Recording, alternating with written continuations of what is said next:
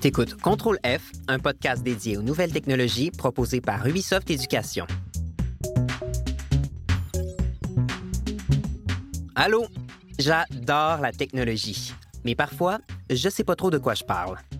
Le thème du jour, les humains augmentés. Est-ce qu'on sera tous des cyborgs dans 20 ans, mi-humains, mi-machines? Moi, j'aimerais vraiment ça. T'en penses quoi, toi, Léla? Hmm, ouais, non, ça me tente pas vraiment. Mais j'ai lu plein d'affaires sur le sujet et notre experte Amy s'y connaît bien aussi. Bonjour. Merci de l'invitation. C'est un sujet fascinant, les humains augmentés. L'expression désigne des personnes dont les capacités physiques, émotionnelles ou intellectuelles ont été, entre guillemets, améliorées. Donc, en résumé, un humain augmenté est un humain qui a subi une modification vis-à-vis de son état biologique d'origine. Puis ça fait des humains surhumains. En fait, les technologies d'augmentation sont très diverses, tout comme leur impact sur le corps humain. Mais on peut distinguer trois domaines d'augmentation.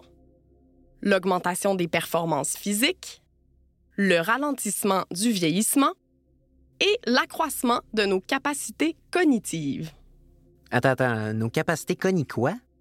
Nos capacités cognitives, c'est-à-dire tout ce qui a rapport avec l'apprentissage et les sens, comme la mémoire, la perception, le langage ou bien l'intelligence.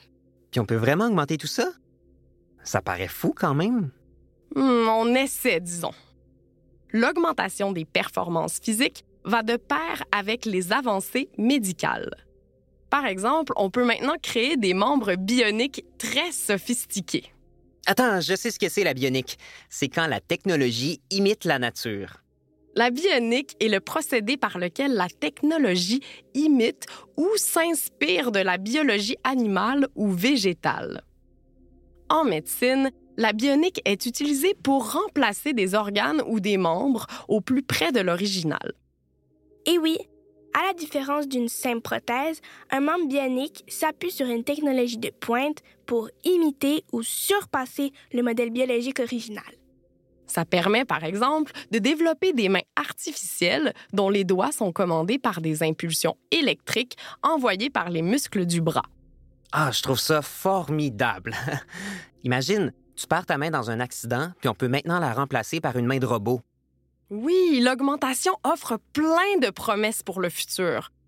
Par contre, c'est encore très dispendieux. Pour augmenter les performances physiques des humains, on peut aussi intervenir au niveau de la cellule. Par exemple, en injectant des substances qui modifient leur fonctionnement normal. Et ça aussi, ça existe déjà. Attends là, je peux m'injecter quelque chose pour voler ou pour devenir invisible? Presque. Mais je pense que Leila faisait référence au dopage. Le dopage, ça concerne des athlètes qui prennent certaines substances pour améliorer leur performance ou accélérer leur récupération physique. Et ça, c'est déjà de l'augmentation.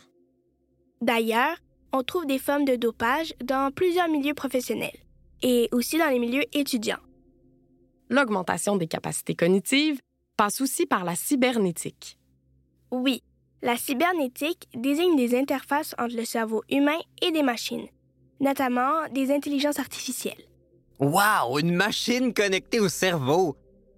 Mais euh, attends un peu, là, c'est vraiment possible de faire ça? Oui, les recherches sont en développement. En gros, il faut connecter des puces électroniques ou des capteurs équipés d'électrodes aux neurones du cerveau. Aïe aïe, OK, ça c'est vraiment de la science-fiction là. Oui et non. Très souvent, quand on pense aux humains augmentés, on a une vision très futuriste de tout ça. Mais en fait, c'est déjà le présent.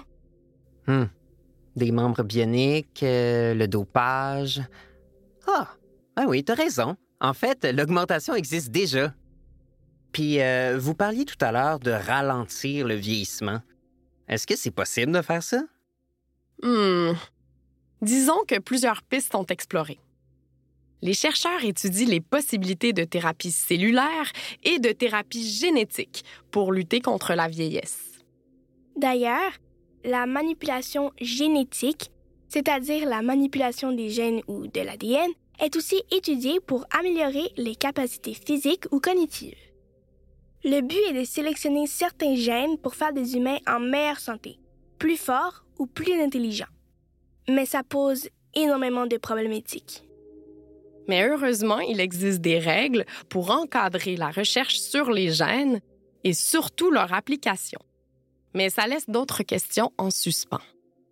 La première, c'est pourquoi on souhaite augmenter les humains?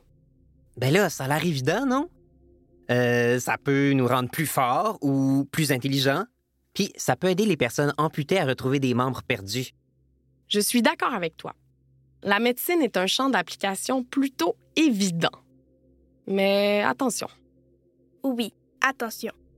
Si on pense au dopage dans le sport, dans les milieux professionnels ou à l'université, eh bien, le but est d'augmenter les performances, de rendre les humains plus efficaces de leur permettre de travailler plus fort. Dans ces cas-là, ce qu'on recherche, c'est de les faire produire davantage. Et d'autres applications de l'augmentation posent question, comme son utilisation dans l'armée et les affaires militaires. Pour créer des soldats vraiment puissants. Exactement. Vraiment puissants. Vraiment focus. Des machines de guerre. Mais humaines. Et les recherches dans ce domaine sont en cours de développement. Oh, OK, ouais, je reconnais que c'est inquiétant. En fait, l'augmentation des humains est portée par un courant de pensée appelé le transhumanisme. Les transhumanistes veulent transcender, c'est-à-dire dépasser notre corps biologique. Il existe des dizaines de groupes transhumanistes qui ont chacun des buts assez différents. Mais tous ont en commun ce désir d'augmenter les humains pour les améliorer. Par exemple, il y a les transhumanistes écologistes, qui veulent augmenter le corps humain pour le rendre moins consommateur en énergie, et donc moins polluant. Ah ouais, comme en se greffant des feuilles sur la tête pour absorber le CO2. Ah, ah ben ça m'irait tellement bien des fougères, ou plutôt de l'érable. ouais. Plus sérieusement, un autre exemple de question éthique, c'est que le transhumanisme considère la vieillesse comme une maladie, comme quelque chose d'indésirable. Oh non, euh, dis pas ça à ma grand-maman Suzy, là. Elle aime tellement ça, être une personne âgée. Et ça ne concerne pas que la vieillesse. Parmi les choses indésirables pour le transhumanisme, on trouve les handicaps, comme la surdité ou être en fauteuil roulant. Le but est de réparer, en guillemets, ces corps, car ils sont perçus comme présentant des défauts. Et dans le cas des recherches en génétique, le but est d'éviter que des gens naissent de cette manière. Mais là, c'est nos différences qui nous rendent plus forts. Je comprends pourquoi vous mettez des guillemets à améliorer ou euh, réparer. On peut aussi juste considérer que nos corps sont bien comme ils sont, avec leurs différences. De manière générale, cet objectif d'amélioration, entre guillemets, est au centre du transhumanisme. Améliorer pour rendre les humains plus productifs et plus performants, ou plus forts, ou pour qu'on vive plus longtemps avec des corps parfaits. Non, mais pour vrai, je comprends qu'il faut se demander pourquoi on veut augmenter les humains. C'est sûr, l'augmentation a des aspects positifs, surtout en médecine. Mais il faut réfléchir à toutes les implications de l'augmentation, puis aux promesses qui font rêver. En fait, c'est ça qui est fascinant avec la technologie, c'est que c'est à la fois de la science, puis de la philosophie. Et pour t'en assurer, auditeur, tu peux écouter d'autres épisodes de Contrôle F on a du fun, on parle de science et on explore plein de sujets très variés. Oh oui, comme la communication des animaux, euh, le code, les hypertrucages ou euh, l'intelligence artificielle, puis les voyages dans le temps. Merci de nous avoir écoutés. À bientôt, Léla.